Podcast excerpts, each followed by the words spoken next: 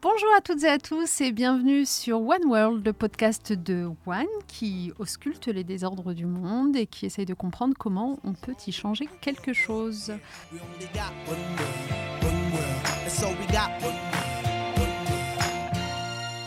Alors nous avons une grande variété euh, d'invités à notre micro et aujourd'hui je voulais vous proposer de passer un moment avec un homme politique. Christian Ecker, bonjour. Bonjour.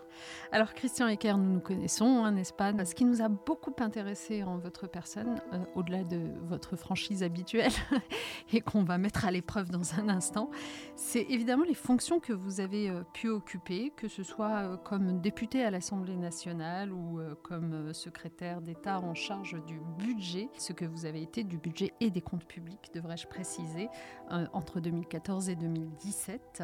Vous êtes pour nous un spécialiste de la technique budgétaire. Et euh, vous savez qu'en qualité d'ONG euh, qui milite beaucoup, qui fait beaucoup de plaidoyer, notamment sur les questions d'aide publique au développement, pour faire en sorte que la part de cette aide publique au développement dans le budget de l'État français eh augmente, soit à la hauteur.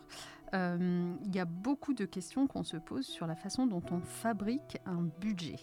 Alors peut-être pour commencer, si vous le voulez bien, je vais euh, vous demander de préciser euh, ce que fait un rapporteur général du budget, ce que vous avez été lorsque vous étiez à l'Assemblée nationale, et ce que fait un secrétaire d'État en charge du budget. Eh bien, de temps en temps, ils font la même chose. Je dirais qu'ils essayent de faire la même chose, parce que entre le gouvernement et le Parlement, même si Bien sûr, il y a une majorité qui en général soutient son gouvernement. Il peut y avoir des nuances. Voilà. Et le rapporteur général du budget, c'est celui qui fait un peu le lien entre le gouvernement et la commission des finances, et plus spécialement la majorité à la commission des finances. Donc il y a parfois des échanges, parfois musclés, ça finit toujours par se converger vers, euh, euh, un consensus euh, plus ou moins satisfaisant pour les uns ou les autres. Et ça a été assez, euh, effectivement, sportif parfois. Euh. Alors, avant d'en arriver à cette sportivité, comment est-ce que vous êtes tombé dans la marmite du budget? Oh, Pour différentes raisons. Mon épouse a travaillé longtemps à la Banque de France et a fait un peu la police des banques, si j'ose dire. Moi-même, je faisais des mathématiques, alors même si ça n'a rien à voir avec la fiscalité. Mais je pense qu'effectivement, l'argent, c'est souvent le nerf de la guerre, y compris en, en politique et y compris quand on on veut euh, faire fonctionner, vivre euh, et, transformer une société. L'outil fiscal, c'est un vieux débat. Hein. Il n'est pas là que pour recouvrer de l'argent, il est là aussi pour euh, modifier les comportements. Donc, lorsque vous avez été élu député, vous avez tout de suite demandé à siéger au sein de la commission finances. Oui, et comme à l'armée, on m'a dit. C'est une commission très noble. Hein. oui, comme, comme à l'armée, on m'a dit tu vas aller aux finances, et eh bien tu vas aller aux affaires sociales. Euh, c'est comme ça. Euh, j'ai donc fait trois ans, si j'ose dire, aux affaires sociales. Les nouveaux, les bisus, euh, en général, commencent aux affaires sociales. C'est là où il y a le plus de boulot, c'est le moins prestigieux. Commission des finances, il y a généralement que les notables et les, les, les, anciens, ceux qui ont, sont à leur deux, trois, quatrième mandat. Donc vous y avez accédé au bout de trois ans, néanmoins. C'est vrai, au bout de trois ans, parce que on m'avait reconnu quelques capacités, quelques euh, signe d'un engagement euh, profond. J'aime beaucoup le Parlement. Je trouve que la vie démocratique, le débat euh, est, très riche au Parlement, même si parfois on pointe les insuffisances de ces débats. Mais je crois que c'est une, fake news, comme on dirait aujourd'hui. souvent, les, débats au Parlement sont passionnants. Voilà, j'avais eu quelques faits de gloire, si j'ose dire, notamment sur le travail dominical où j'avais été un peu fer de lance. Bref, et puis on m'a ouvert les portes, oui, de la commission des finances. Donc vous rejoignez la commission des finances, vous devenez un petit peu un spécialiste de la fiscalité, pour le coup. Je précise d'ailleurs que plus tard, quand vous serez secrétaire d'État en charge du budget et des comptes publics, c'est vous qui serez à l'initiative du fameux prélèvement à la source. Euh, mais on y reviendra tout à l'heure. Donc, euh, vous euh, faites vos armes dans cette commission, vous devenez rapporteur spécial du budget. Est-ce que vous pouvez raconter un petit peu comment se fabrique un budget? C'est un travail de longue haleine. Hein. Le, le, budget commence à se préparer quasiment un an avant euh, qu'il soit euh, mis en œuvre. Par exemple, le budget de 2022, on a commencé, euh, enfin, les personnalités politiques et administratives ont commencé depuis février 2021. C'est d'ailleurs un phénomène que l'on ignore, c'est-à-dire qu'on est obligé de faire un budget qui sera exécuté beaucoup plus tard.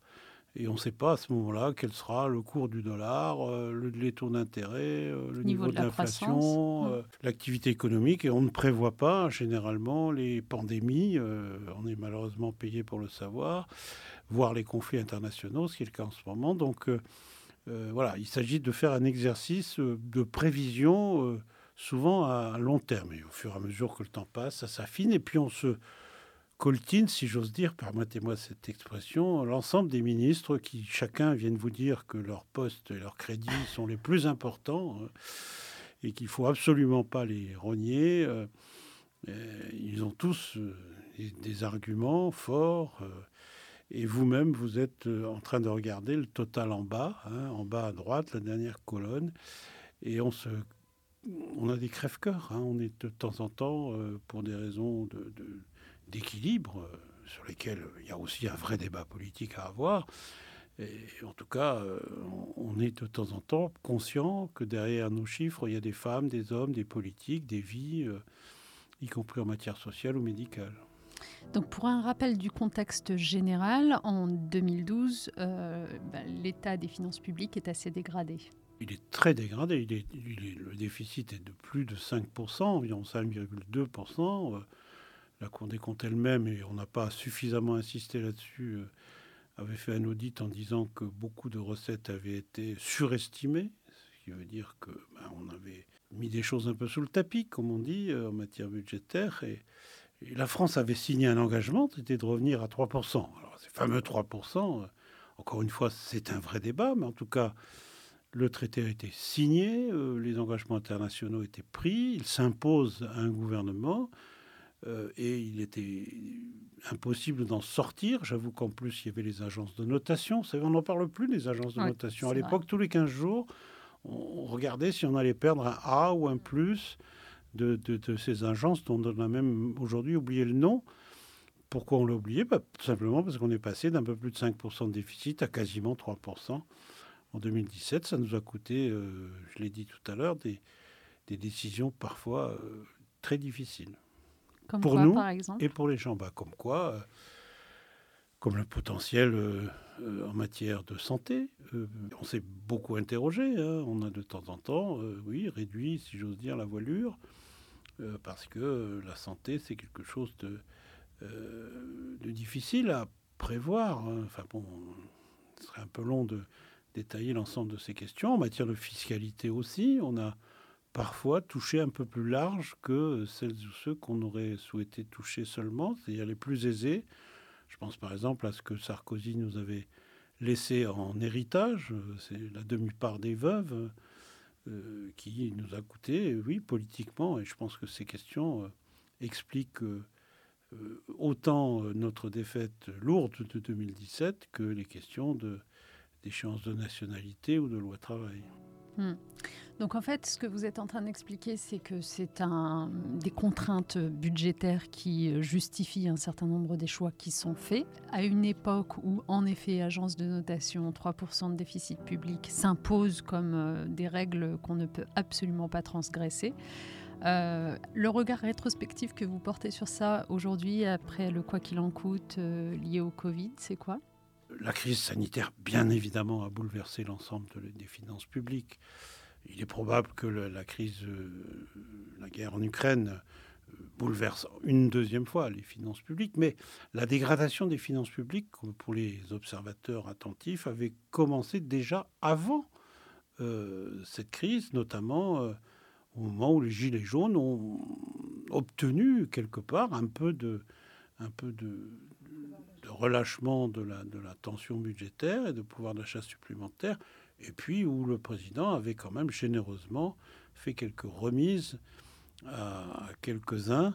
Euh, je pense même quasiment, j'utilise l'expression volontiers, à quelques oligarques français. On parle beaucoup aujourd'hui des oligarques russes, mais il y a une poignée d'oligarques français qui ont quand même énormément profité de, mesures fiscales d'Emmanuel Macron. Pensez à la remise en cause de l'impôt sur les grandes fortunes Et la remise en cause de l'ISF, oui, mais aussi euh, ce qu'on appelle la flat tax. Vous savez, on avait fait une réforme essentielle, c'était d'aligner la fiscalité sur les revenus du capital sur euh, les revenus du, celle concernant les revenus du travail. il me semblait normal que l'argent gagné en dormant, comme disait François Mitterrand, soit imposé euh, de la même façon que celui gagné par son travail. Et, bien ça, dans les premiers mois et dans la quasi-indifférence générale, c'est terminé. Aujourd'hui, les dividendes perçus sont moins imposés que les premiers euros imposés pour celui qui gagne un peu plus que le SMIC. C'est absolument anormal. Alors c'est, ça fait partie des, des choses qui irritent quand on sait que nous-mêmes avions euh, ce principe de progressivité de l'impôt. Alors, je voulais qu'on resitue un petit peu tout ce contexte pour peut-être euh, aider à y voir plus clair sur euh, la façon dont a évolué pendant le quinquennat en question l'aide publique au développement puisqu'elle a subi, et certaines ONG dont Anne faisait partie l'ont beaucoup regretté, des réductions à cette période-là. Je voudrais qu'on revienne sur la façon dont cette décision se prend pour qu'on voit quelle place occupe la solidarité internationale lorsqu'il s'agit de faire un budget. En fait, est-ce que c'est le dernier sujet qu'on aborde? Est-ce que ça manque de politique pour le défendre justement? Quel est votre regard? Je vais d'abord répondre à la deuxième partie de la question. Est-ce que ça manque de politique pour le défendre? J'ai envie de dire que non. Il y a eu à chaque fois des parlementaires, euh, y compris euh, bien sûr euh, nombreux au Parti socialiste, pour protester, euh, essayer d'obtenir euh, une moindre peine, si j'ose dire, sur ces diminutions de crédit. Je me souviens, euh, alors que c'était un sujet que je ne connaissais pas bien, je le confesse, je me souviens de, des débats pour savoir s'il fallait plus faire des prêts ou donner des subventions, faire des remises de, de, de, remboursement de dettes, bien entendu. Et donc c'est un sujet que j'ai dont j'ai beaucoup entendu parler lors des débats euh, souvent nocturnes budgétaires. Donc il y a des défenseurs de l'aide publique au développement, c'est vrai. Est-ce que c'est le sujet qu'on traite en premier ou en dernier? J'ai envie de dire que quand on n'a pas d'argent ou quand on cherche à faire des diminutions de dépenses publiques, eh, on essaie de regarder partout.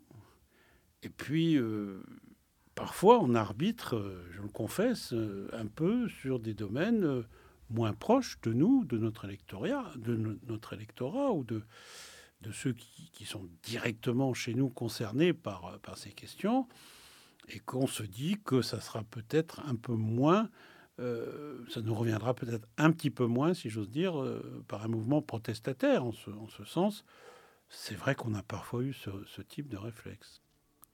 Alors, il y a un sujet sur lequel j'aimerais beaucoup avoir votre avis comme spécialiste du budget, c'est le sujet des taxes affectées. Donc, je précise euh, simplement pour nos auditeurs que ce sont ces taxes dont les recettes ne sont pas redistribuées dans le budget général, mais directement allouées à une politique en particulier. Par exemple, une taxe sur le tabac qui serait directement reversée euh, dans le budget de la santé. Il se trouve qu'aujourd'hui, dans notre budget français, plus de 10% sont des taxes affectées et qu'il euh, y en a notamment une qui nous intéresse, nous, c'est la taxe sur les transactions financières, qui est une taxe euh, affectée, donc qui a été créée spécialement pour lutter contre les inégalités mondiales en mettant à contribution le monde de la finance.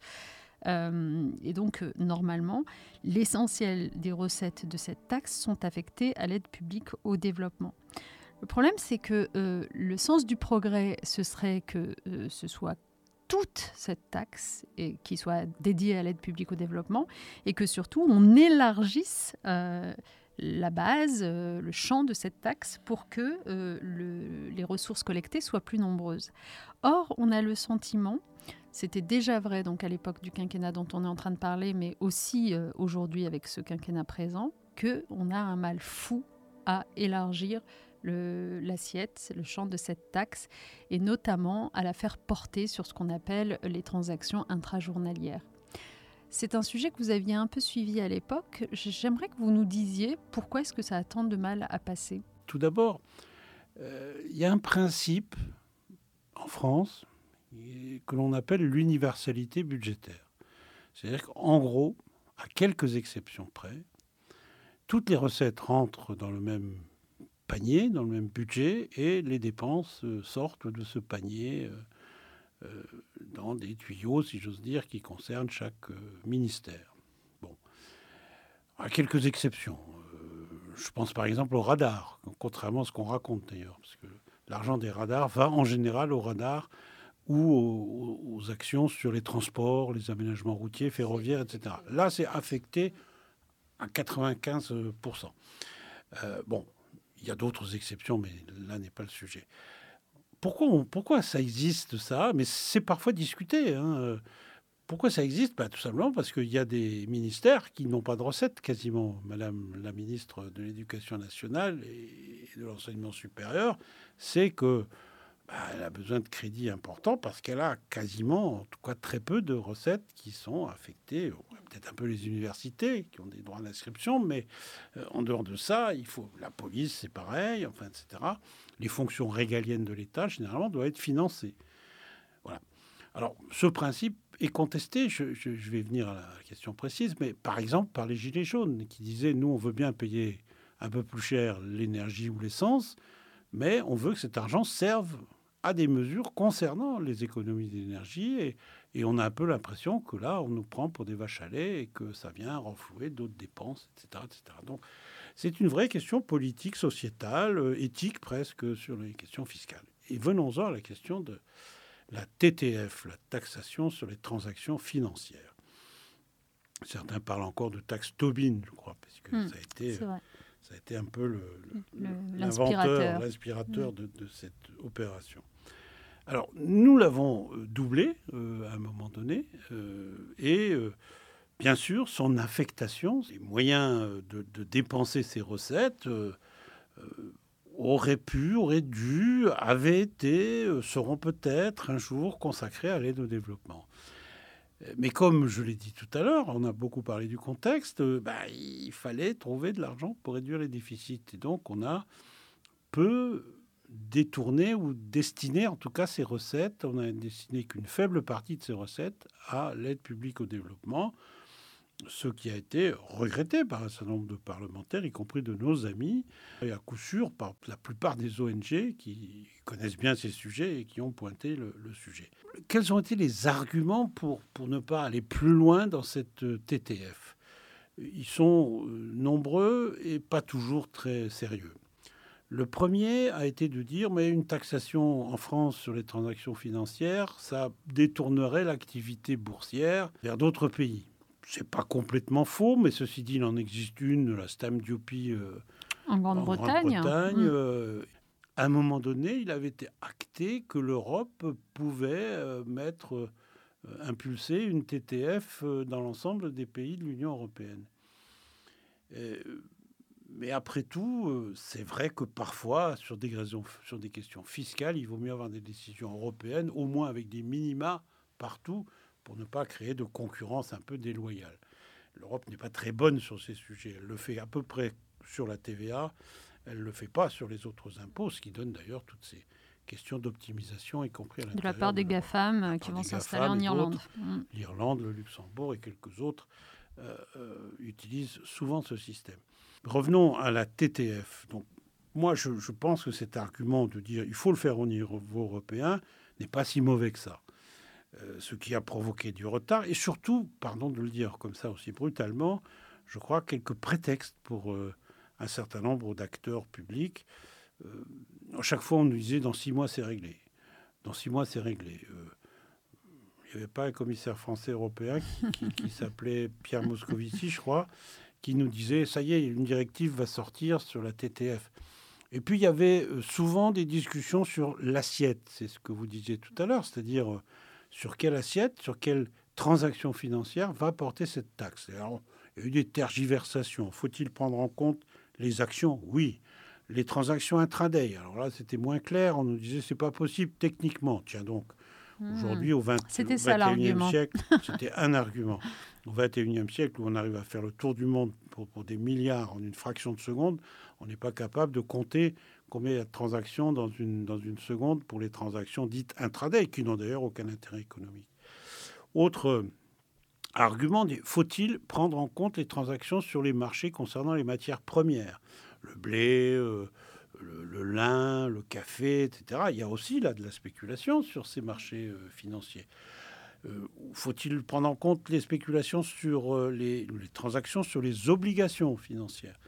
Alors, à chaque fois, il y en avait un qui levait la main, qui disait non, pas, sur tel produit, pas sur tel autre, etc. Total, j'ai vraiment le sentiment, et ce n'est pas un échappatoire de ma part, j'ai dit qu'on avait pris des décisions difficiles et qu'il y aurait eu certainement des, conséquences négative sur l'aide au développement de, la part de la France, mais je crois qu'il y a eu beaucoup de prétextes pour retarder, et, aujourd'hui d'ailleurs, j'observe que plus grand monde en parle hein, au niveau européen.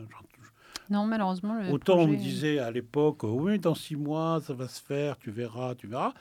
Aujourd'hui, on n'en est même plus là. Donc, euh, je pense que le combat qui, est mené sur cette question est, un combat légitime euh, parce que une transaction euh, boursière, je crois, je crois pas que c'est une transaction qui crée de la richesse. Une transaction qui déplace des richesses, mais qui n'en crée pas, et ne crée pas de valeur ajoutée au sens économique, j'allais dire rationnel du, de la chose. Donc euh, voilà, on, a euh, ce regret. Moi, j'ai quelque part ce regret. Euh, je me suis laissé probablement endormir, je veux dire, par celles et ceux qui disent Tu verras, on, y arrivera. J'ai cité un nom tout à l'heure. Pour vous, poser la question de façon plus claire encore, est-ce que vous avez eu le sentiment, notamment sur cette taxe sur les transactions financières, qu'il y avait du lobbying venant d'acteurs qui, euh, un peu comme on l'a vu, euh, soyons en France, sur la question de la séparation des banques de dépôt et des banques d'affaires, on, a vraiment eu l'impression qu'il y avait du lobbying qui voulait réduire la dimension de la loi. Est-ce que là, vous l'avez euh, ressenti? Oui, on le ressent évidemment comme on ressent parfois la porosité entre un certain nombre d'acteurs publics et et un certain nombre d'acteurs privés. Euh, l'origine de ces femmes et de ces hommes, leur mobilité, si j'ose dire, pour passer d'un côté à l'autre de la, de la, du mur qui sépare le secteur public et le secteur privé, euh, on l'a mesuré sur cette question aussi. Moi, je connais moins les personnes, je suis pas issu de ce milieu, mais euh, à l'évidence, aujourd'hui, dans certains ministères, évidemment, dans la direction du Trésor, il y a une proximité, si j'ose dire, avec le secteur bancaire et donc le secteur de la finance qui est, qui est grande. Bon, euh, il y a eu quelques progrès sur euh, la limitation des mouvements de personnes entre ces, ces deux mondes. Je crois qu'il il faudrait aller beaucoup plus loin, à l'évidence. Hmm. Est-ce que euh, ce qui s'écrit aujourd'hui au sujet de McKinsey, du recours de l'État à McKinsey, entre un peu dans la même euh, dynamique, d'après vous? Oui, euh, même si je, serais un peu plus nuancé que parfois les propos radicaux qui sont tenus. Pourquoi? Parce que je pense que l'administration a des compétences énormes. Vous avez rappelé tout à l'heure la mise en œuvre du prélèvement à la source. C'était, moi j'avais l'habitude de dire que c'était l'escalade de l'Himalaya. Hum. Souvent, je disais, bah, on est aujourd'hui au camp de base numéro 2, il faut passer au numéro 3, etc. Et c'était un travail de titan. Nous l'avons fait. Probablement avons-nous recours, et, c'est l'explication que je veux en donner, à, des compétences externes, comme on dit, à des cabinets, sur des questions très techniques, très pointues. Je veux dire, bon, à Bercy, on a des fiscalistes, on a des juristes, on a des financiers. Euh, je suis pas sûr qu'on ait des informaticiens top qui sont capables, de, sur une question comme celle de l'impôt, euh, de, parler de millions, de dizaines, de centaines de millions d'informations qu'il faut gérer, trier, euh, utiliser et, faire fonctionner entre elles. Donc oui, on a probablement, je, n'en ai pas de souvenir précis, mais les archéologues le diront un jour, probablement utilisé quelques compétences externes. Parce que quand il y a des métiers pointus dans lesquels on, on n'a pas la compétence, on peut le faire. Mais j'avais été très choqué, euh, je ne sais pas si vous en souvenez, qu'il y a quelques mois, ou peut-être un an ou deux, euh, un certain nombre de textes juridiques, euh, législatifs, l'étude d'impact. Ah, il a été réalisé par des acteurs extérieurs. Acteur extérieur au ministère. Mm. Ça, c'est profondément choquant.